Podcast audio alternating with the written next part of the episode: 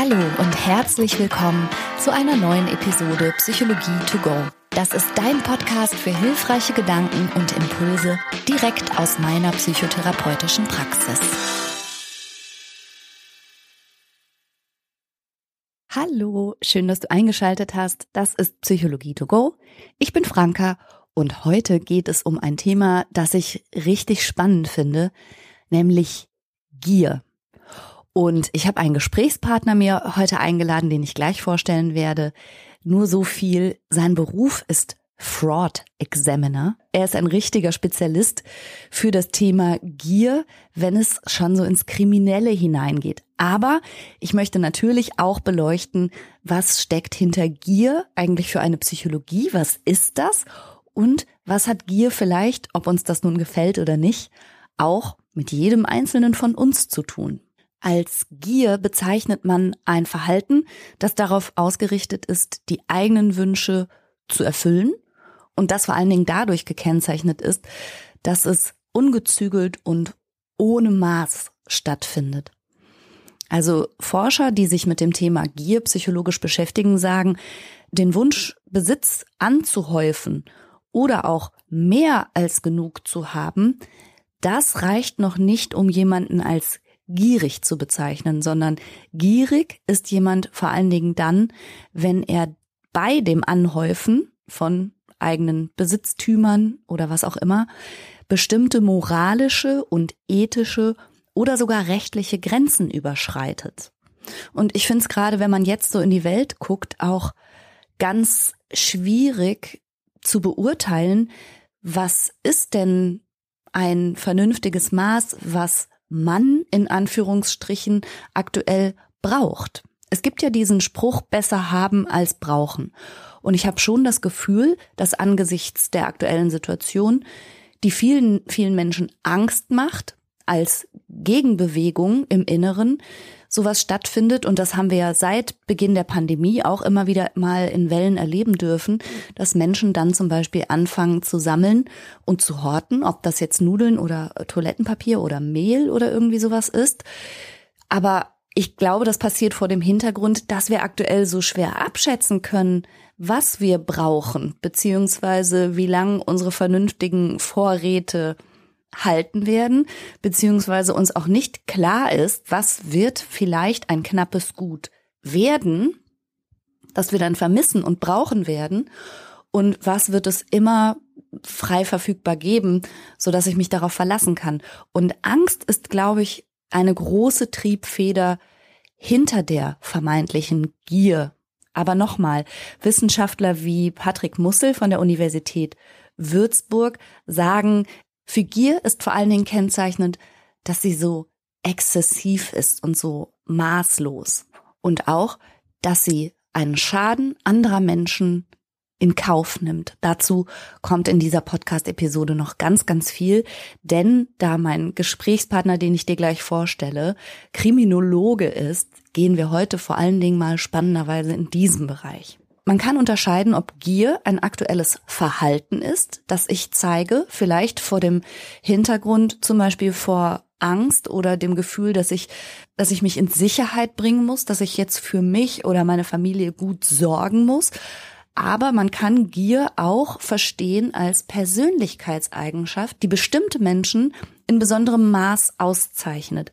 Und da gibt es interessante Überlegungen dazu, dass Gier vielleicht auch eine Art Ersatzhandlung darstellt für Menschen, denen eigentlich etwas Wesentliches fehlt. Und es gibt Studien, die zeigen, dass wenn zum Beispiel Menschen den Aussagen, ich bin nichts wert oder auch ich stelle nichts dar oder auch ich muss leisten, um Anerkennung zu bekommen, also Menschen, die diesen Aussagen stärker zustimmen, die sind insgesamt scheinbar auch gieriger. Es gibt also Hinweise darauf, dass insbesondere Menschen, die in ihrer Persönlichkeitsentwicklung, ich sag mal nicht genug in Anführungsstrichen gefüttert wurden und die sich nicht zutiefst darauf verlassen, dass sie eben liebenswert sind, dass sie Anerkennung so oder so bekommen, dass die besonders stark ihren Blick im Außen haben und vielleicht auch ein besonders ausgeprägtes Mangelgefühl, was sie immer wieder dazu verleitet, sich gierig und unmäßig zu verhalten. Und es mag auf einer inneren, gefühlten Leere fußen.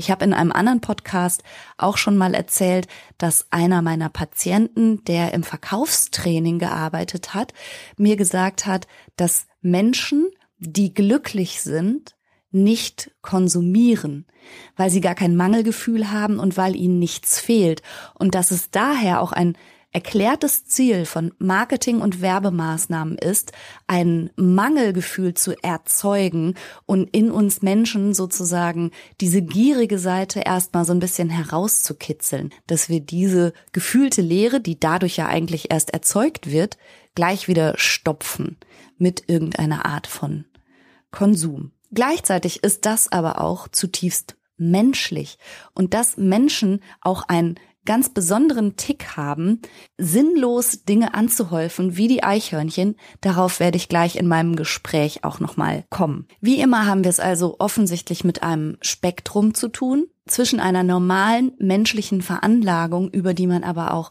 zum Glück reflektieren kann und die man hinterfragen kann. Und dieses Spektrum reicht aber bis hin möglicherweise sogar in richtig krass kriminelles und absolut schädliches Verhalten, das nicht nur gesamtgesellschaftlich unglaubliche Verheerung anrichtet, sondern eben auch einzelne Schicksale zu, zu zerstören droht, was den kriminell gierigen Menschen manchmal nicht nur nicht bewusst ist, sondern sie blenden das regelrecht aus. Und an der Stelle verrate ich dir jetzt endlich, wen ich heute eingeladen habe. Mein Gast ist Benjamin Schorn. Benjamin Schorn ist Gründer und Leiter des Instituts für Governance und Psychologie und er ist tatsächlich spezialisiert auf die Psychologie von Wirtschaftskriminellen. Er ist an etlichen Untersuchungen, an kriminalpsychologischen Untersuchungen von großen Betrugsfällen beteiligt gewesen. Er trägt tatsächlich auch die Bezeichnung Fraud Examiner und er hat ein Buch geschrieben mit dem Titel Gier, Macht, Scham die Motive krimineller Manager psychologisch erklärt. Benjamin ist in einer Expertengruppe bei Europol, die sich eben auch mit den ganz großen Betrugsfällen befasst. Und ich als True Crime Fan freue mich ganz, ganz besonders, dass wir heute mit Psychologie to go mal so in diese Sphären ausnahmsweise vordringen. Aber wie gesagt, immer mit der herzlichen Einladung auch zu überlegen, wie hätte ich mich denn in der einen oder anderen Situation verhalten?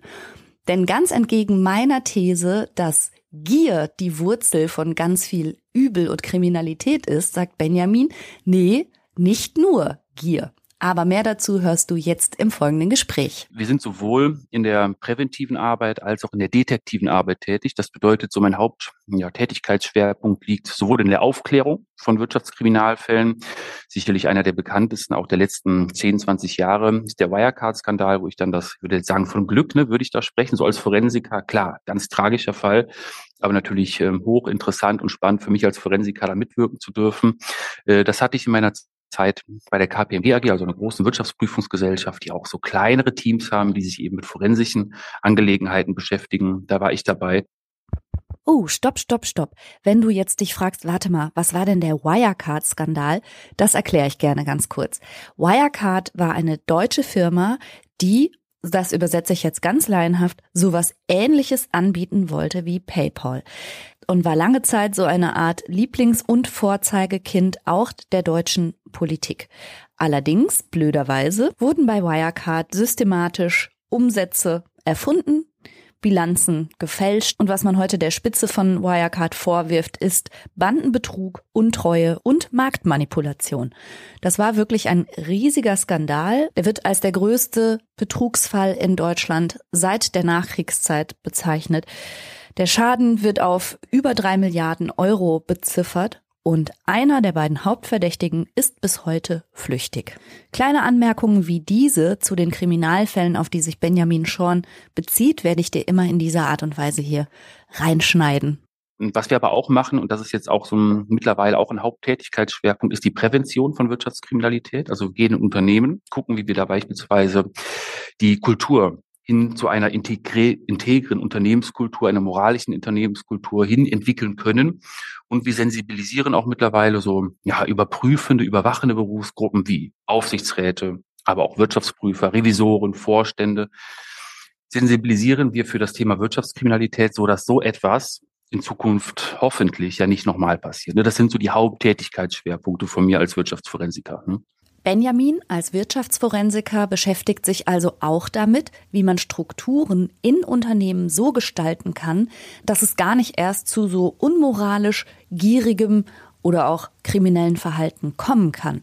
Und da wollte ich natürlich wissen, wie genau sowas aussehen kann.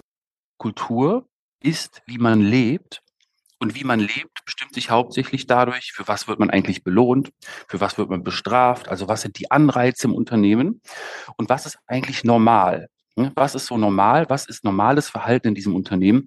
Und da gibt es halt bestimmte Anreizmechanismen, die dafür sorgen, dass Leute eher in die Kriminalität driften. Es gibt ein Beispiel aus den USA zum Beispiel. Ein Unternehmen, das nannte sich oder nennt sich, gibt es auch noch Sears, Roebuck Co. Die hatten so ganz viele Kfz-Werkstätten in den USA und sind damals in eine finanzielle Schieflage geraten. Und der CEO dieses Unternehmens hatte damals die Idee, na, wir machen jetzt mal ein ein anderes Vergütungssystem in unseren Werkstätten. Und zwar kriegen die Mitarbeiter zukünftig nicht mehr eine fixe Kompension, sondern sie werden zukünftig so vergütet, dass sie ein Fixgehalt bekommen, was sehr niedrig ist, und dann ein provisionsgetriebenes Gehalt für jede verkaufte Bremse, für jede Reparatur, naja, und jetzt kann man sich vorstellen, was passiert ist. Die Mitarbeiter hatten erstens Sorge, dass wenn sie nicht genügend Bremsen verkaufen, Reparaturen durchführen, dass sie Ärger bekommen, dass sie bestraft werden, dass sie entlassen werden. Das heißt, was haben die gemacht? Die haben unheimlich viele Reparaturen an teilweise neuen, auch Fahrzeugen, neuen Fahrzeugen durchgeführt wird, die gar nicht notwendig gewesen wären. Also ein großes Betrugsschema, viel zu viel verkauft an Kunden, die gar keine Reparatur brauchten, gar keine neuen Bremsen brauchten und so weiter. Und am Ende des Tages dann durch eine eingeleitete auch Investigation, auch durch das FBI, zu einer Strafzahlung von, ich glaube, insgesamt 60 Millionen Dollar verurteilt wurden. Ne? Also sowas, Dadurch kann ein Unternehmen auch in die Schieflage geraten, wenn man falsche Anreize setzt, ohne diese dahinterliegenden ja, Motive und Bedürfnisse des Unternehmens auch gut erklären zu können. Ne? Es scheint also Unternehmensstrukturen und Kulturen zu geben, die Menschen geradezu dazu verleiten, sich unethisch, unmoralisch oder vielleicht sogar rechtlich nicht ganz einwandfrei zu verhalten, insbesondere wenn eben das eigene Einkommen daran fast schon gekoppelt ist. Ich muss an den Spruch denken, Gelegenheit macht Diebe. Also ja, genau. Gelegenheit macht Diebe. Macht Diebe ist ja so ein gängiger Spruch. Ich würde sagen, Gelegenheiten ermöglicht Diebe. Weil es gibt in der kriminologischen Forschung, da haben wir jetzt auch ein Konstrukt aus der Forschung zu nennen, das ist das sogenannte Fraud Triangle oder auf Deutsch Betrugsdreieck. Und in dieser Forschungstheorie geht man davon aus, dass drei Dinge erfüllt sein müssen, damit jemand auch kriminell agiert. Das eine ist ein gewisser Druck, den eine Person empfinden muss, beispielsweise Druck hinsichtlich, wir können die Analystenerwartungen nicht erfüllen. Und dann muss es noch eine Gelegenheit geben, und die Gelegenheit, die braucht zwei Voraussetzungen. Das erste ist die Kenntnis zur Ausnutzung einer Vertrauensposition. Das heißt, ich muss wissen, dass ich meine Position ausnutzen kann und dass mich dabei niemand erwischt. Ne? Also eine niedrige empfundene Deckungswahrscheinlichkeit. Das ist das eine. Und das zweite ist, dass ich auch die Fähigkeit haben muss, diese Vertrauensposition auszunutzen. Das heißt, ich muss fähig sein, beispielsweise die Bilanzen zu manipulieren. Ne? Ich muss die Berechtigung haben und so weiter. Und das dritte ist die Rationalisierung. Hm? Der dritte Aspekt dieses Betrugsdreiecks und das bedeutet, naja, immer wenn wir etwas tun, was gegen unsere eigenen Werte verstößt. Ne? Beispielsweise jetzt aus dem Leben gegriffen, ich trenne einmal nicht den Müll, obwohl ich mich selber für eine Person halte, die unheimlich umweltbewusst ist dann sage ich, gut, ich mache das trotzdem und rechtfertige das damit, dass ich sage, ja gut, das eine Mal, wo ich den Müll nicht trenne, ist jetzt nicht so wichtig. Ne? Und im Übrigen, meine Nachbarn, die trennen den Müll ja viel weniger, als ich das mache. Ne? Also meins hat viel weniger Gewicht als das, was die Nachbarn machen und so weiter. Also wir rationalisieren uns das, ne? wir rechtfertigen uns das innerlich. Das ist notwendig, um unser positives Selbstbild aufrechtzuerhalten. Okay, verstanden. Gieriges Verhalten, das vielleicht sogar kriminell wird, entsteht dann, wenn ich unter einem gewissen Druck stehe, wenn ich eine Gelegenheit wittere und wenn ich eine Rechtfertigung sozusagen herbei argumentieren kann. So, und jetzt kommen wir nochmal zu dem Punkt der Gelegenheit. Angenommen, wir würden uns jetzt, ja, wir beide würden uns jetzt treffen in einem Restaurant und ich würde jetzt da meine Geldbörse hinlegen und aus meiner Geldbörse, da kommen jetzt lauter, weiß ich nicht, 10, 20 oder 50 Euro Scheine, die sind da ersichtlich. Ne? Jetzt gehe ich auf Toilette und diese Geldbörse, die liegt jetzt noch da. Jetzt kommt es ja ganz drauf an, ob du diese Gelegenheit, die ist ja nun mal da. Ne? Du könntest ja jetzt Geld aus meinem Portemonnaie entwenden, ob du diese Gelegenheit überhaupt als kriminogen wahrnehmen würdest. Mit kriminogen meint Benjamin, ob diese Situation bei mir den kriminellen Impuls auslösen würde oder nicht. Und Natürlich habe ich geantwortet, niemals. Genau, das ist nämlich genau der Punkt. Du würdest das nicht machen, aber eine andere Person würde möglicherweise die Situation genauso wahrnehmen und sich denken, gut, möglicherweise ist die Person auch in einen Druck einge eingebettet, also braucht möglicherweise auch Geld, ein finanzieller Druck und so weiter und rechtfertigt sich das damit, ach Mensch, das sind so viele 10 Euro oder 50 Euro Scheine, das merkt der das merkt der Benjamin Shaw noch gar nicht. Da nehme ich einfach mal einen raus und ich glaube, der verdient ohnehin ganz gutes Geld. Das macht dem gar nichts aus und so weiter. Ach, das nehme ich jetzt. Aber jemand anders wie du beispielsweise, der würde vielleicht eher denken, nein, wenn der wiederkommt, mache ich den eher darauf aufmerksam, dass da so viele Geldscheine aus seinem Portemonnaie herausflattern, dass er nicht betrogen wird. Es kommt auf die Wahrnehmung einer Situation an einer Gelegenheit. Das heißt, sie ermöglicht natürlich Diebe, aber sie macht keine Diebe. Klar, die Gelegenheit alleine lässt bei keinem Menschen die Gier ins Kriminelle schwappen. Ist es dann also auf jeden Fall die Persönlichkeit, die den Ausschlag gibt? Ja, es gibt da auch unterschiedliche Auffassungen. Ne? Warum verhält sich jemand kriminell? Das eine ist, ja, man sagt, das ist der Täter, die Täterpsychologie. Ja, es gibt klare Typen, die sind eher von einer gewissen Selbstbezogenheit durchdrungen, möglicherweise auch gewisse Narzissmus-Tendenzen in der eigenen Persönlichkeit oder sogar psychopathische Tendenzen, wobei das deutlich überbewertet ist. Aber dazu können wir noch sprechen. Und auf der anderen Seite gibt es eben insbesondere Sozialpsychologen, die sagen, na ja, na, Verhalten des Täters, also Täterpsychologie ist schon wichtig, der Charakter, aber die situativen Faktoren spielen eben auch eine große Rolle. Also die Drücke, die auf einen, ja, sozusagen einwirken, die Einflüsse, die Manipulation von außen und so weiter. Aber sicherlich, es gibt auch Forschung dazu, dass der Wirtschaftskriminelle, typische Wirtschaftskriminelle sozusagen, doch deutlich häufiger auch narzisstische Tendenzen aufweist als die Normalbevölkerung. Ne? Dazu gibt es schon auch Erkenntnisse. Dazu passt eine spannende Studie von Carlos Alos Ferrer. Er ist Professor für Entscheidungs- und neuroökonomische Theorie an der Universität Zürich. Und er konnte nachweisen, dass sich Menschen, und zwar nahezu alle Menschen gegenüber großen und anonymen Gruppen gierig und egoistisch verhalten. Er konnte zeigen, dass die allermeisten Menschen bereit waren, sich selbst um 100 Euro zu bereichern, indem sie eben der großen anonymen Gruppe, eben Menschen, die sie nicht kannten, dafür einen kleinen Verlust zumuteten. Das Gefühl scheint ein bisschen gewesen zu sein, na ja, ich schade jetzt der einzelnen Person ja vielleicht nur ein ganz kleines bisschen, vielleicht nur um einen Euro und diesen Schaden anderer Menschen nehme ich in Kauf, und bereichere mich selbst um 100 Euro. Und genau diese Menschen, die in dieser anonymen Gruppensituation relativ wenig moralische Zweifel hatten, konnten sich im Einzelkontakt, also direkt zwischen zwei Menschen, dafür durchaus sehr großzügig und sehr mitmenschlich zeigen. Und das ist so ein Punkt, wo vielleicht auch du als Zuhörerin oder Zuhörer mal ganz ehrlich in dich hineinhorchen darfst. Geht's dir vielleicht auch manchmal so, dass du denkst, na ja, wem schadet das jetzt schon? Diese kleine Bereicherung meiner eigenen Person, es trifft ja nur die da oben oder den Staat oder so. Und das gehört dann zu den Rationalisierungen, die Benjamin Schorn schon erwähnt hat. Und diese Tendenz scheint sehr menschlich zu sein. Die ist absolut menschlich und du sprichst damit ein echt gewichtiges Thema an. Und dazu würde ich gerne eine Theorie einbringen, nämlich die, die passt super zu dem, was du erklärt hast, nämlich die sogenannte Principal Agent-Theorie aus dem Bereich der Wirtschaftswissenschaften. Die besagt Folgendes. Es gibt also einen Prinzipalen und einen Agenten. Der Prinzipal, der ist sozusagen der Anteilseigner des Unternehmens, der Eigentümer. Und jetzt gibt es die Agenten, das sind die Geschäftsführer und die Geschäftsführer erledigen also für den Prinzipal die Geschäfte. Jetzt war das ja vor, ja, ich würde jetzt sagen 100, 150 Jahre noch so, dass ähm, es den Prinzipalen und den Agenten in einer Person gab. Das heißt, das waren kleinere mittelständische Unternehmen, Familien, inhabergeführte Unternehmen. Da gab es also noch keine tausende Anteilseigner, ne, die sozusagen einen Agenten, einen Geschäftsführer beauftragt haben, großes globales Unternehmen zu führen. Das heißt, wenn man jemanden dort geschädigt hatte, die Bilanz manipuliert hatte, dann wusste man, wen man geschädigt hatte. Man wusste um die wenigen Personen, um die wenigen Prinzipale, ja, eine Handvoll Anteilseigner, die in das Unternehmen investiert waren und man musste sich den Leuten dann stellen. Jetzt hat sich das ja im Laufe der letzten 150 Jahre deutlich verändert, denn wir haben multiglobale Konzerne mit einer Milliarde von Investoren und auch von Kunden, die allesamt total anonym sind. Ne? Daimler hat im vergangenen Geschäftsjahr ungefähr eine Milliarde Aktien im Umlauf gehabt von tausenden unterschiedlichen Investoren, 70 Prozent davon im Ausland. Das heißt, die sind für den Agenten, für den Geschäftsführer dieses Unternehmens total unsichtbar, total anonym. Verstehst du? Im Sinne von, naja, ich weiß schon, wenn ich was falsch mache, dann werde ich wahrscheinlich jemanden schädigen, aber ich weiß nicht genau wen. Ich weiß auch gar nicht genau, was für Schicksale erleben diese Leute, die ich da schädige. Im Wirecard-Skandal haben tausende Leute ihre Rentenersparnisse verloren. Das bekomme ich aber nicht mit. Das kann ich empathisch ja gar nicht nachvollziehen.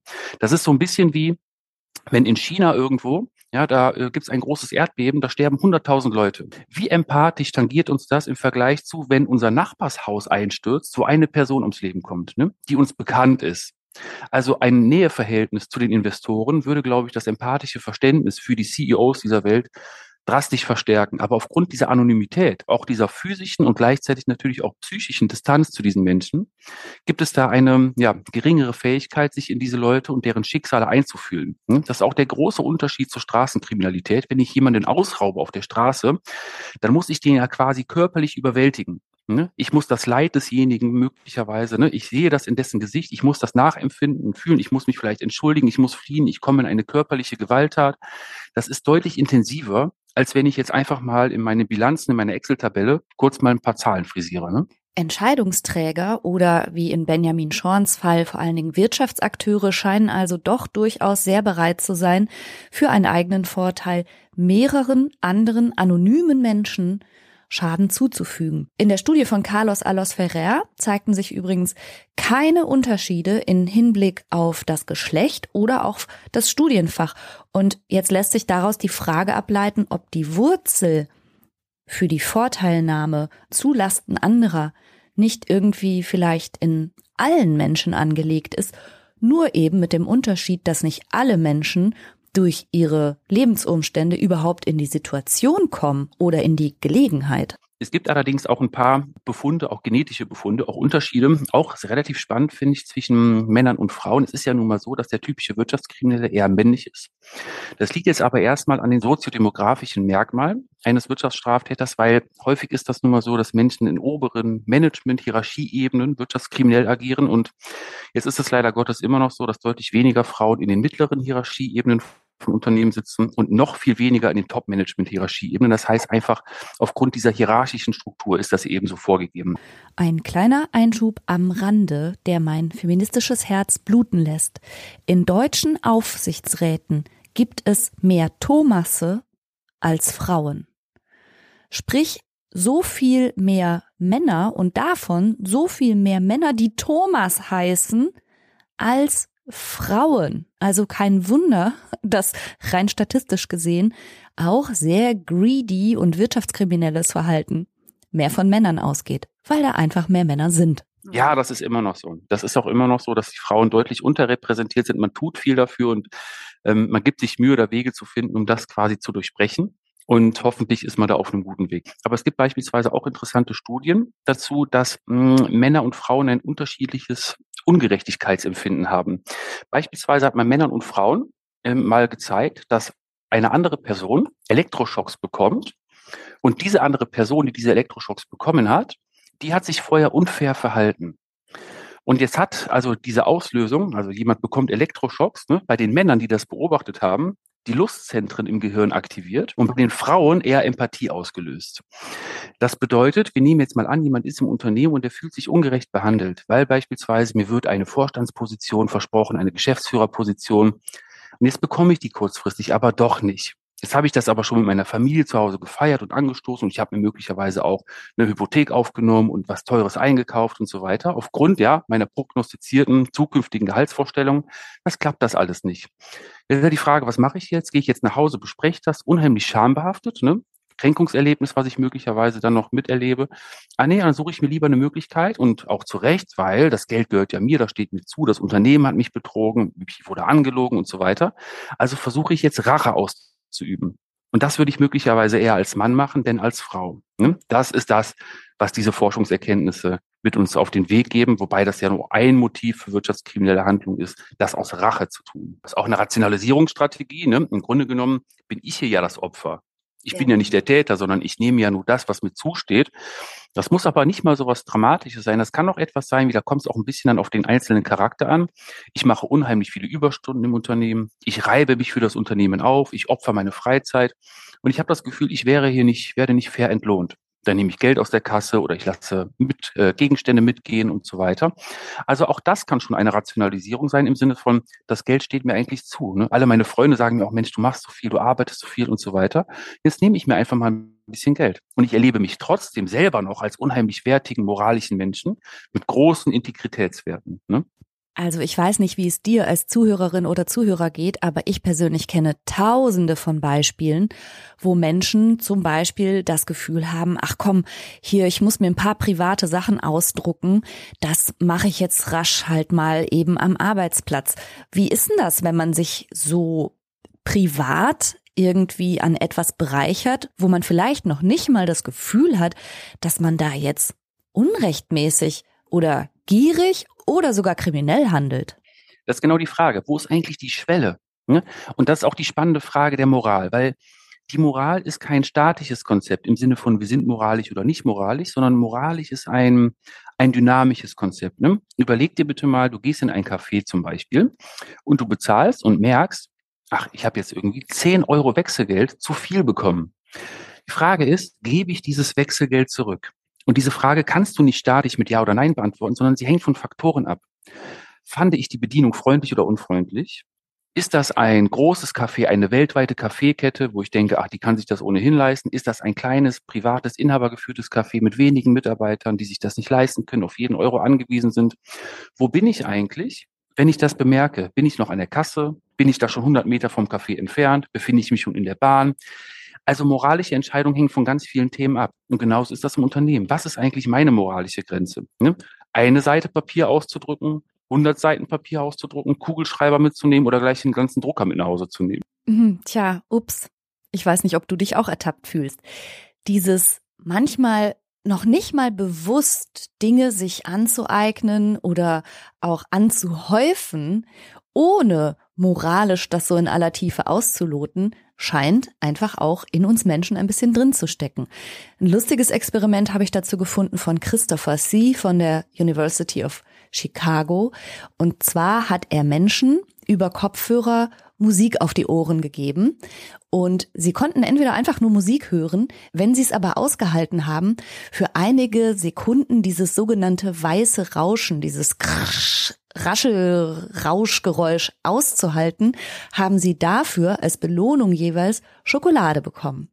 Und diese kleinen Versuchseinheiten gingen jeweils über ein paar Minuten. Die VersuchsteilnehmerInnen sollten abschätzen, wie viel Schokolade könnten sie denn wohl in dieser kurzen Zeit überhaupt essen und haben dann gesagt, naja, vielleicht vier Stück Schokolade würde ich in der Zeit essen können. Interessanterweise haben trotzdem die allermeisten Versuchspersonen das weiße Rauschen in Kauf genommen und über sich ergehen lassen und durchschnittlich elf Stück Schokolade angehäuft, obwohl sie die ja gar nicht essen konnten und auch vorher schon wussten, dass sie sie nicht würden essen können und auch vorher schon wussten, dass sie die Schokolade würden zurückgeben müssen. Und das interpretiert Christopher Sie als so eine menschliche Eigenschaft von mindless accumulation, also quasi gar nicht darüber nachzudenken und im Grunde ein bisschen sinnlos und auch ohne Verstand Dinge einfach sich anzueignen und wenn man so will, sich gierig zu verhalten, selbst wenn es überhaupt keinen Sinn ergibt. Und nur um nochmal das so ein bisschen einzuordnen. Evolutionspsychologisch ist es natürlich die meiste Zeit unseres Lebens immer schon sinnvoll gewesen, dass jeder Mensch auf sich selbst schaut und auch schaut, wo er oder sie bleibt und auch an das Essen von morgen und übermorgen und die Vorräte denkt und sich nicht abhängig macht von der Zuwendung und der Großzügigkeit anderer Menschen. Und auch dafür gibt es ja diesen Spruch, wenn jeder an sich selbst denkt, ist an alle gedacht. Der stößt mir immer so ein bisschen auf, aber aus evolutionspsychologischer Sicht steckt da viel Wahrheit drin. Und es scheint eben auch menschlich zu sein. Ja, das ist ganz menschlich und dahinter steckt sicherlich auch so eine Art Sicherheitsbedürfnis. Ne? Jetzt das, was ich im Hier und Jetzt bekommen kann, das nehme ich jetzt einfach mal mit, weil ich weiß ja nicht, wie sieht das eigentlich in Zukunft aus. Das ist so ein bisschen wie, ne, ähm, wie voll machen wir eigentlich unseren Teller am Buffet? Wie groß sind die Teller? Wir nehmen den Teller komplett voll, nehmen ihn mit, sind eigentlich schon satt nach der Hälfte, aber wir essen trotzdem alles auf, ne? weil das liegt ja jetzt schon auf diesem Teller drauf. Und naja, ganz ehrlich, bis ich mal wieder was zu essen bekomme und so weiter. Und diese Dinge waren ja dann auch kostenfrei, kostenfrei im Sinne von finanziell kostenfrei. Klar, sie haben bezahlt, ja, mit diesem Rauschen, was sie ertragen mussten, aber das können wir dann durchaus in Kauf nehmen, wenn wir dadurch etwas bekommen, was uns möglicherweise Sicherheit verschafft. Ne? Etwas zu haben scheint also in unserem Inneren mit einem Sicherheitsgefühl verbunden zu sein und viel zu haben, demnach vielleicht auch mit viel Sicherheit. Ich weiß nicht, ob das zu weit geht, wenn man im Umkehrschluss sagt, vielleicht sind demnach Menschen, die viel brauchen und sich auch sehr gierig verhalten, eben genau die, die innerlich zutiefst unsicher sind. Aber unabhängig von diesem psychologischen Motiv wollte ich von Benjamin gerne noch mehr wissen über andere Motive, sich gierig zu verhalten. Was ist zum Beispiel mit Machtanspruch oder Anerkennung? Das ist sicherlich auch ein Motiv, ja, dass Menschen insbesondere, die eben, wie besprochen, schon diese etwas stärkeren selbstbezogenen Anteil in ihrer Persönlichkeit haben, äh, dass die natürlich einen überzogenen Machtanspruch hm, an die Organisation, an sich selber haben und so ein bisschen das Bedürfnis haben, in zwischenmenschlichen Beziehungen vielleicht auch die Oberhand zu behalten, im Unternehmen aufsteigen möchten. Und ja, diese Doktrin fahren, der Zweck heiligt die Mittel. Und jemand mit solchen Tendenzen würde vielleicht eher sagen, na gut, ganz ehrlich, mir ist ganz egal, wie wir da hinkommen. Es gibt dazu auch immer wieder die Frage, passt gerade ganz gut dazu, was wusste eigentlich der Vorstand ne, von diesen Dingen? Und es gibt ein ganz spannendes Video von Martin Winterkorn, der ehemalige Vorstandsvorsitzende von VW, der ähm, ja, ne, mutmaßlich auch in den Dieselskandal mit involviert war. Der Dieselskandal bezeichnet den Umstand, dass verschiedene Autohersteller um gesetzliche Grenzwerte von Autoabgasen zu umgehen, ihre Motoren und die entsprechende Software absichtlich manipuliert haben. Martin Winterkorn wird auf der IAA, der Internationalen Automobilmesse in Frankfurt, gezeigt. Er wird dort gefilmt. Ob er das wusste, weiß ich gar nicht so genau. Und er läuft um einen Hyundai i30. Das ist so ein Kleinwagen, ne, so ein Kompaktwagen, Konkurrenz zum VW Golf läuft da rum und inspiziert das mit so einer Ingenieursgenauigkeit setzt sich dann auf die Fahrerseite und rüttelt so ein bisschen am Lenkrad, ne? Entrastet diese Lenkradverstellung und schimpft, meine Güte, hier scheppert ja gar nichts, ne? Also das ist eine total tolle Qualität, hier scheppert nichts an dieser Lenkradentrüstung. Wie kann das eigentlich sein? Warum bekommen wir das nicht hin? Und ruft einmal ganz laut, Bischof, komm mal rüber. Das ist der Klaus Bischof, Chef von Volkswagen Design, also ein echt hohes Tier. Den zitiert er so zu sich und sagt, Bischof, was ist das hier? Warum klappert hier nichts? Und warum kriegen die das hin und wir nicht? Und das ist jetzt interessant, weil der Klaus Bischof, der kommt dazu und der sagt sowas wie, das hört man ganz leise, der sagt sowas wie, ja du, hör mal, pass mal auf, wir hatten da ja mal eine Lösung dafür, aber naja, das war ja am Ende zu teuer und das haben wir deswegen nicht gemacht.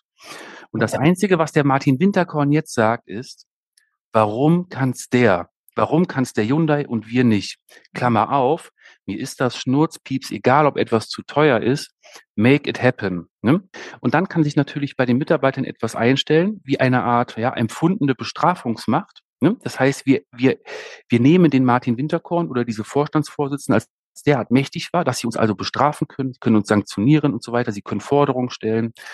Und diese Bestrafungsmacht, diese empfundene Bestrafungsmacht führt dazu, dass wir ihn nicht mehr fragen, hör mal, ne, wollen wir das wirklich machen oder ihn nochmal auf ihn zukommen. Das geht tatsächlich nicht. Wir haben das nochmal ingenieurstechnisch abgeprüft.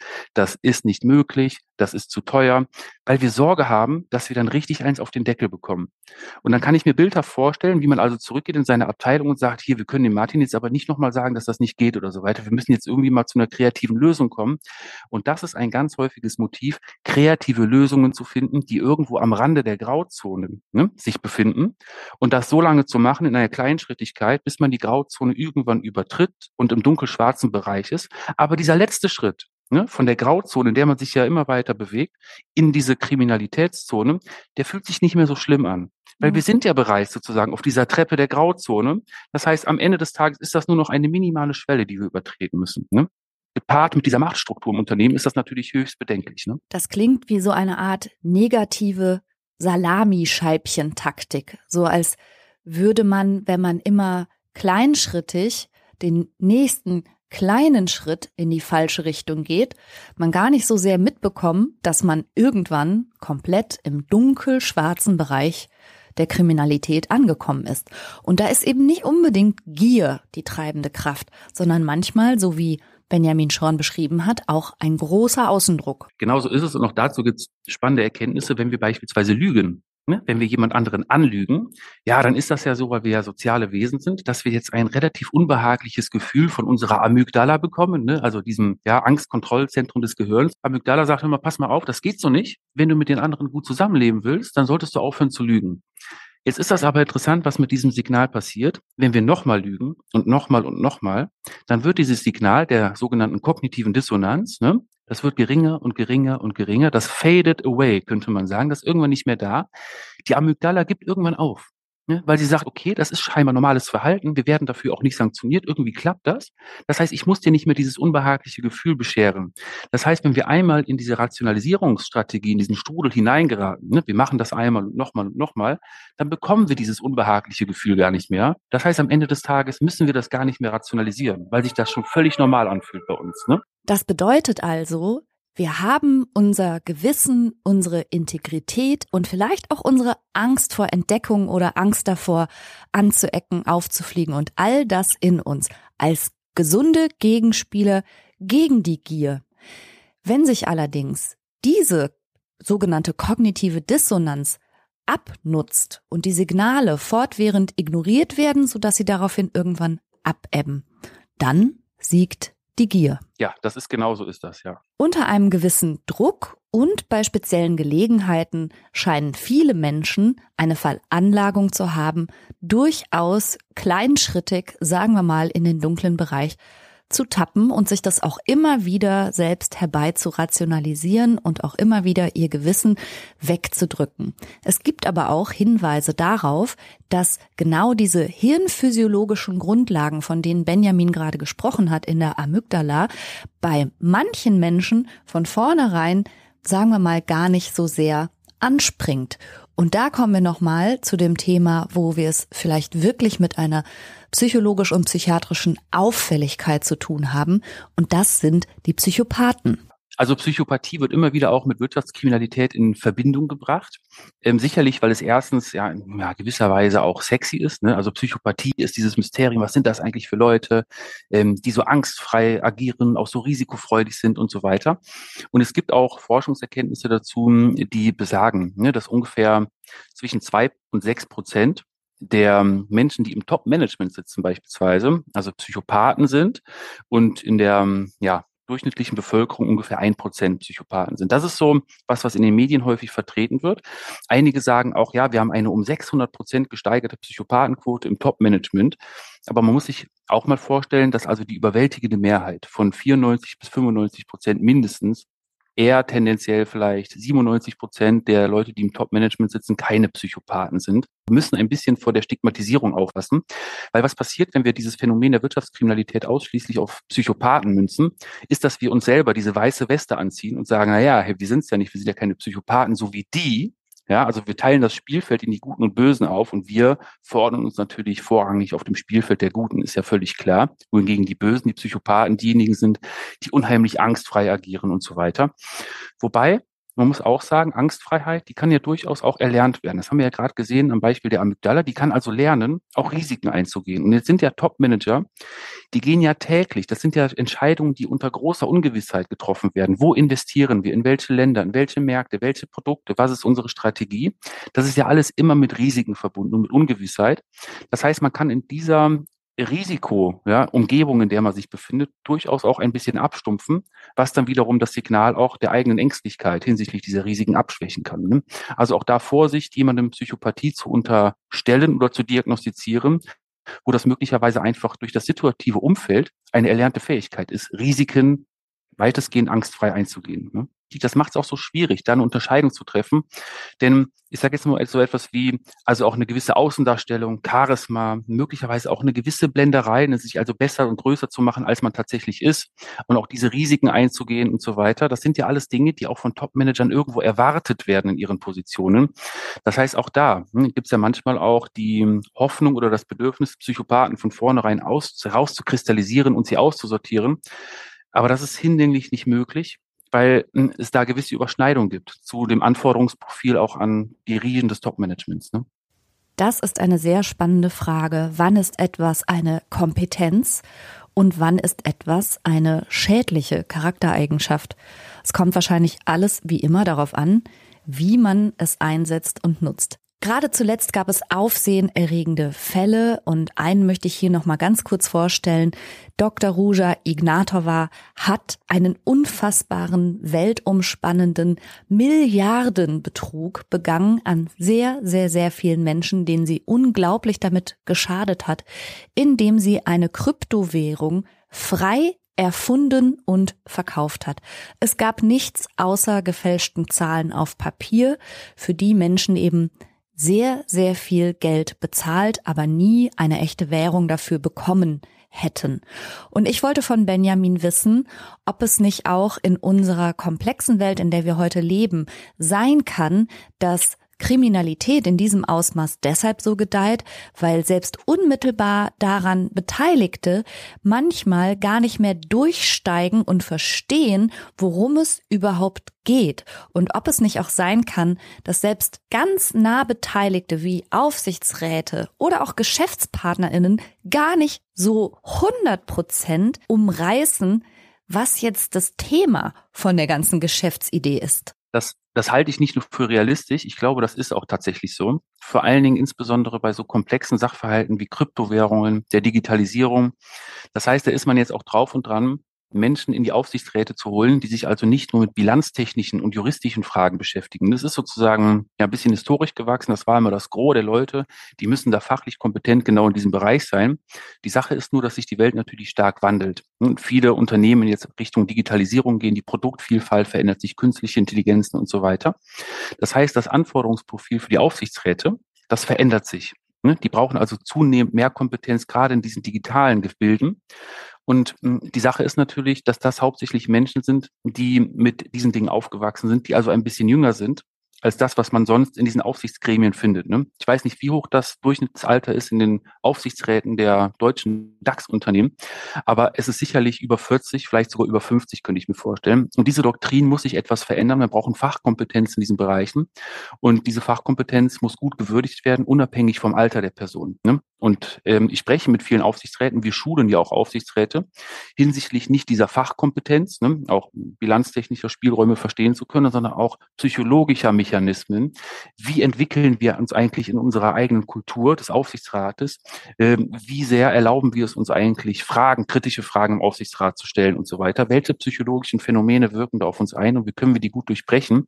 Und erlebe da ganz häufig, dass Menschen sagen, ja, wir kennen uns mit ganz vielen Dingen in der Digitalisierung auch gar nicht aus. Wir brauchen spezifisches Know-how. Und da sind die Gremien gerade auch stark im Wandel. Also das sind zum großen Teil, da möchte ich die auch ein bisschen in Schutz nehmen, sehr gewissenhafte Menschen, die die Dinge auch wirklich gut abprüfen möchten.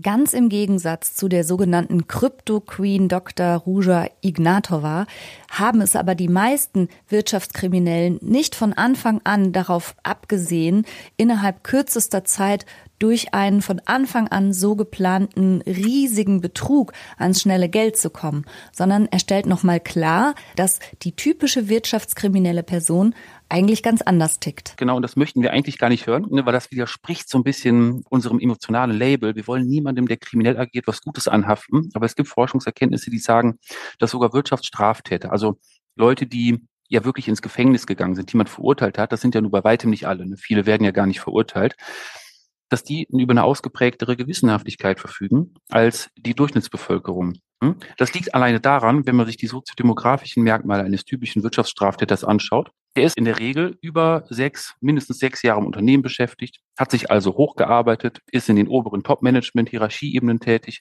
wirkt auf andere sozial unauffällig, man hätte ihm die Tat nicht zugetraut. Das sind in der Regel, die sich selber als gewissenhaft einstufen, aber die auch von den anderen als sehr, sehr gewissenhaft, sehr diszipliniert, selbst organisiert, strukturiert und so weiter eingeordnet werden. Und die Leute brauchen das auch. Weil man muss sich vorstellen, erstens haben die in der Regel ja an recht hochrangigen Universitäten studiert. Die mussten sich also durch das Studium ja, durchquälen, wenn man will, Disziplin zeigen. Sie mussten auch unternehmerische Entscheidungen treffen, Verträge aushandeln. Das dauert in der Regel alles. Ne? Das ist nichts, was im Hier und Jetzt sofort ja, aus der Impulsivität heraus geschieht, sondern man braucht eine gewisse Selbstdisziplin dafür, ne? gewisse Ordnung und Struktur eine Gewissenhaftigkeit, die für all diese Dinge im unternehmerischen, konzernweiten Kontext notwendig sind, äh, die brauchen die zur Bewältigung dieser ganzen Herausforderungen. Das heißt, es macht auf rationaler Weise auch Sinn, dass die durchaus mehr gewissenhaft sind als möglicherweise andere. Natürlich wollte ich gerne von Benjamin Schorn wissen, wenn nicht Gier in die Kriminalität treibt, sondern vielleicht sogar Gewissenhaftigkeit, ob er da so eine Geschichte mal parat hätte. Dazu habe ich ein Beispiel, und zwar einer der größten Insider-Trading-Skandale, die es jemals gab in der westlichen Welt, wurden im Wesentlichen von zwei Personen orchestriert. Die eine Person heißt Anil Kumar, äh, ist ehemaliger Senior-Partner bei McKinsey, also der renommiertesten Unternehmensberatung der Welt. Und der andere war der Raj Rajaratnam, beides sind Inder. Der war Gründer und Leiter eines großen Investmentfonds, des Galleon Investmentfonds. Und es hat sich jetzt Folgendes zugetragen. Der Anil, ich nenne ihn jetzt mal Anil, ja, und der andere Raj, Anil von McKinsey, der hatte dem Raj Insider-Informationen über einen Mandanten gegeben, nämlich über AMD, das ist einer der größten Computerchip-Hersteller der Welt. Und der Raj hat daraufhin auf diesen Informationen basierend investiert, damit Millionen verdient und dem Raj dafür und dem Anil dafür Geld gegeben. Das war der Deal. Du gibst mir Informationen, ich gebe dir dafür Geld. Insider-Informationen über einen Mandanten. Jetzt könnte man aus der Außenperspektive denken, ja, boah, total gierig und so weiter, das kann ja alles nicht sein, die wollten sich doch nur bereichern. Ja, jetzt muss man sich aber die Historie einmal anschauen, denn die beiden, die haben gewisse Gemeinsamkeiten. Die kannten sich seit Jahrzehnten. Die sind beide aus Indien in die USA migriert, beide an der gleichen Universität studiert, beides Freunde, beides Top-Abschlüsse, beide in der Wirtschaft tätig und so weiter. Und das hat so angefangen, dass der Raj, also von diesem großen Fonds, auf den Anil zugekommen ist und hat gesagt, du hör mal Anil, wir könnten eure Beraterleistung von McKinsey gut gebrauchen und ich kann dafür einen zweistelligen Millionenbetrag freisetzen. Hättest du Lust darauf? Der Neil natürlich klar, würden wir gerne machen, machen wir auch, hat einen Vertrag aufgesetzt, die Leistung da reingeschrieben. Und jetzt ging es sozusagen peu à peu weiter in die Dynamik des Insider-Trading. Das war ja bisher noch gar nichts Illegales an der ganzen Thematik, ne? Ein normaler Beratervertrag. Und der Rasch hat dann gesagt, du pass mal auf, lieber Anil, ähm, ich habe mir das durchgelesen, das passt mir alles gar nicht. Ich will dich als meinen persönlichen Berater haben ich will dich bei mir haben, weil du bist derjenige, der sich unheimlich gut in der Tech-Industrie auskommt. Der hat ihm ganz viele Komplimente ausgesprochen, Bewunderung, Zugehörigkeit signalisiert und so weiter. Du bist derjenige, den ich haben will. Du bist so gewissenhaft, du, ähm, du informierst dich ständig über diese Tech-Industrie und ich möchte, dass du mir immer so ein bisschen als Berater zur Seite stehst. Das ist erstmal ein ganz legales Engagement. Da ist nichts Kriminelles dahinter. Das ging jetzt also ein bisschen so dass der Anil ihm Informationen gegeben hat. Der Raj hat ihn dafür bezahlt, aber es war legal. Und jetzt fing das irgendwann an, dass sich die Strategie von diesem Raj geändert hatte. Und zwar wollte er jetzt Informationen über diesen Computerchip-Hersteller AMD, weil da gab es einen Unternehmenszukauf eines anderen großen Computerchip-Herstellers und er wollte das wissen, wann das passiert. Und er hat dann zum Anil gesagt, wie sieht's denn da aus? Gib mir da mal Informationen. Und der Anil hat gesagt, ja, das ist ja ein Kunde von mir, das kann ich nicht machen und so weiter. Nur so viel, das Glas ist halb voll. Ja, also so ganz vage Informationen, ja, so. Und der Rasch hat gesagt, wie das Glas ist halb voll. Hallo, ich bezahle dich hier. Und er fing jetzt an, ihn abzuwerten. Er fing an sozusagen an seinem Leistungsmotiv, was ja Gewissenhafte sehr, sehr stark in sich ne, ähm, tragen. Ein Leistungsmotiv, ein selbst auferlegtes Sollen, dem Mandant gerecht zu werden. Ne? Ein Wert von McKinsey heißt Placing the Client's Interests above the Firms. Ne? Und das andere heißt Superior Competence. Du musst kompetenter sein als dein Mandant. Du musst ihm zeigen, was du drauf hast. Und der Rasch hat ihn also regelmäßig herausgefordert. Ich weiß ja viel mehr als du über die Tech-Industrie. Wie kann das sein, dass du mir die Infos nicht gibst und so weiter? Und irgendwann hat er sich dazu verleiten lassen, nicht weil er gierig ist, sondern weil er aus seiner Gewissenhaftigkeit in einem Dilemma saß, und zwar zwischen auf der einen Seite Loyalität, ne, hin zu dem Rasch, ich bin loyal und mache da weiter. Und auf der anderen Seite Gesetzestreue, ich steige jetzt hier aus und gebe dir die Infos nicht. Und jetzt wird es auch psychologisch interessant. Denn es gibt ja ganz ganz plastisch formuliert, ein einfaches psychologisches Prinzip. Ne? Wir orientieren uns dahin an die Verhaltensweisen, für die wir belohnt werden und gehen weg von denen, für die wir bestraft werden. Und jetzt haben wir dieses Dilemma zwischen Loyalität hin zu dem Rage, ne? ich bleibe bei dir und gebe dir die Infos, oder ich bin gesetzestreu und steige hier aus. Jetzt haben wir aber zwei Unterschiede in der Belohnungs- und Bestrafungsstruktur, denn die Loyalität hin zu dem Rage würde bedeuten, eine Belohnung, die ganz klar ist im Hier und Jetzt, nämlich ich bleibe zugehörig, ich verdiene Geld, ich kriege Bewunderung, Anerkennung, Wertschätzung. Wohingegen auf der anderen Seite die Belohnung ziemlich weit weg wirkt, nicht wahr? Wenn wir sagen, wir steigen hier aus, ja, was ist denn die Belohnung? Die Belohnung ist die Selbstwirksamkeit, wenn wir uns auf die Schulter klopfen und sagen, ah, wir haben gegen oder mit unseren Prinzipien gehandelt. Aber die Bestrafung, wenn wir für die Gesetzestreue entscheiden, die wirkt ganz, ganz klar im Hier und Jetzt. Denn das ist ja die soziale Bestrafung. Wir koppeln uns von unserem Partner ab, wir verlieren einen Freund, einen Bekannten, wir kriegen keine Wertschätzung mehr, wir kriegen auch die Bezahlung daraus nicht mehr. Und dieses psychologische Prinzip sorgt dafür, dass selbst gewissenhafte Leute, die ihre Arbeit unheimlich gut machen und bisher immer gut gemacht haben, sich dazu verleiten lassen, möglicherweise in die Kriminalität zu rutschen. Ne? Das ist ein ganz wichtiges und zentrales verhaltenstherapeutisches Element, das der Benjamin hier anspricht. Menschen neigen extrem stark dazu, ihr Verhalten und ihre Entscheidungen an den kurzfristigen Effekten auszurichten. Und wenn diese gut sind, dann ist die Wahrscheinlichkeit umso höher, dass ich eben das entsprechende kurzfristig belohnende Verhalten zeige. Und die mittel- und langfristigen Konsequenzen, die lassen wir dahingegen als Menschen häufig außer Acht. Benjamin hat auch noch ein anderes Beispiel mitgebracht für die verheerenden Folgen, die es haben kann, wenn man sich zu kurzfristig orientiert verhält. Genauso, und das ist auch das, was du eben ja auch beim Fire Festival angesprochen hattest, ne? Ja, stopp. Das Fire Festival. Das sollte ein, so heißt es, elitäres Musikfestival für die Reichen und Schönen dieser Welt werden. 2017 sollte es auf einer Bahama-Insel stattfinden. Die Tickets waren unfassbar teuer und versprochen waren luxuriöse Unterkünfte, Yachtausflüge und natürlich Musik vom Feinsten. Überraschung? Nichts davon hat stattgefunden. Also dieser Billy McFarlane, der das Ganze hier orchestriert hat, diese, also das ist ja eine Unglaublichkeit, wenn man sich das mal antut darüber nachzudenken. Der hätte ja Tage vorher die Möglichkeit gehabt, dieses Festival jetzt abzusagen. Er hat sich aber ja dagegen entschieden und hat gesagt, ich lasse die einfach alle kommen, obwohl es nichts gibt, was ich versprochen habe. Die Leute haben Hunderttausende Dollar bezahlt.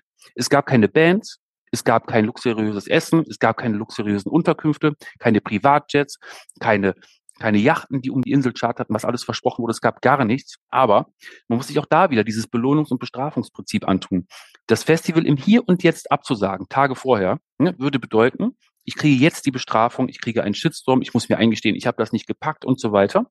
Wohingegen ne, die Bestrafung in der Zukunft, das, ach, wir lassen die einfach mal ankommen, die können wir noch nicht so richtig greifen. Ne? Das heißt, wir lassen es einfach mal abwarten und na, vielleicht geht sich das ja alles noch ganz gut aus wir können das auch auf die Klimakatastrophe transferieren, nicht wahr? Denn, naja, noch sehen wir ja nicht so richtig, was so die Klimaauswirkungen sind, sondern die sind ja in ganz, ganz weiter Ferne im Hier und Jetzt zu handeln, würde eine Sanktionierung im Sinne von, wir müssen uns selber einschränken, wir müssen verzichten, uns zurückhalten und so weiter, jetzt bedeuten. Ne? Das können wir jetzt antizipieren. Wohingegen das in der Zukunft, ja, was weiß ich, ob in 150 Jahren mal es noch ganz heftigere Klimakatastrophen auf der Erde selbst gibt. Naja, also so richtig greifen kann ich das noch nicht. Also auch da wirkt dieses Prinzip und das bekommen wir live und in Farbe jeden Tag mit. Okay, hier kommt meine Idee dazu. Wäre es nicht vielleicht total sinnvoll, wenn sich jeder einzelne Mensch die eigenen wichtigsten Werte bewusst machen würde und anstatt das Verhalten an kurzfristigen Belohnungen und kurzfristigen Effekten auszurichten, lieber werteorientiert handeln würde?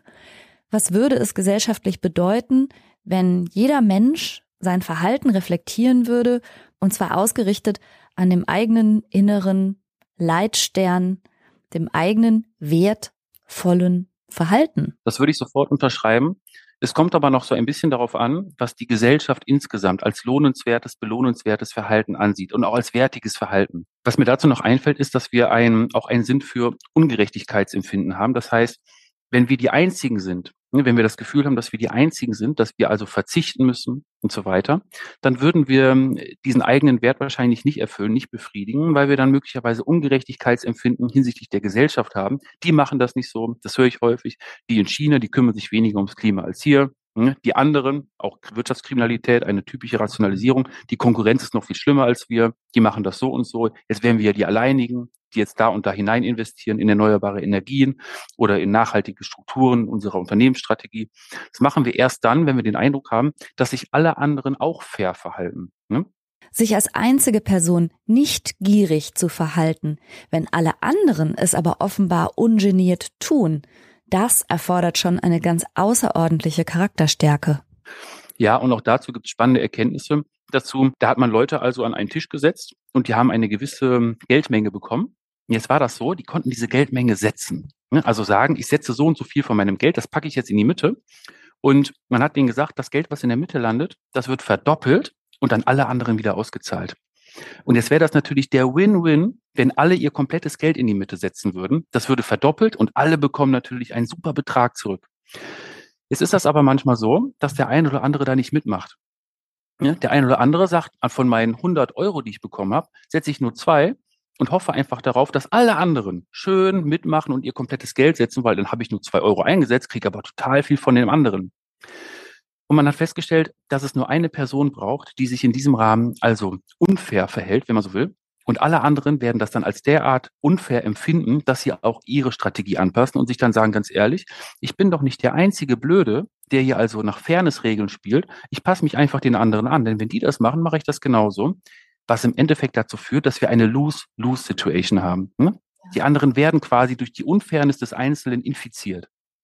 Das stimmt. Unfairness infiziert. Und es gibt sogar Studien, die zeigen, dass Darbietungen von besonders gierigem Verhalten auch die Zuschauer oder die Zeugen dieses gierigen Verhaltens ebenfalls, ja, anzustecken scheint und entsprechende Areale in unserem Gehirn schon mal so richtig hochglühen lässt.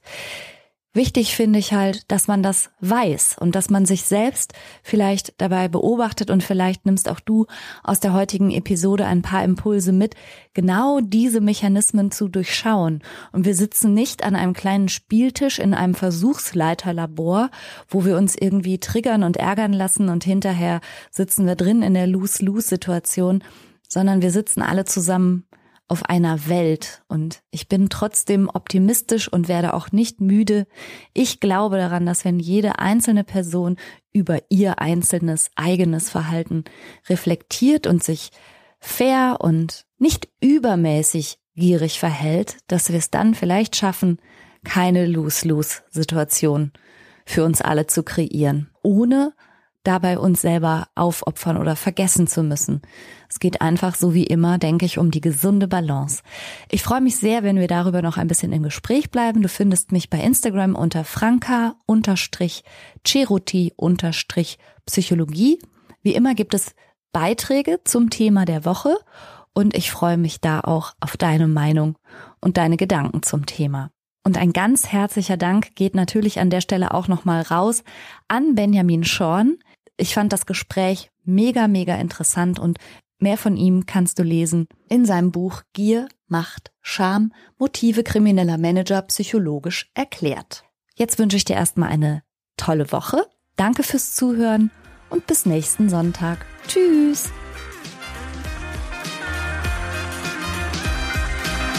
Das war's für heute. Ich hoffe, du konntest eine Menge frischer Gedanken für dich mitnehmen. Mehr davon gibt's auch auf meiner Seite www.franca-ceruti.de.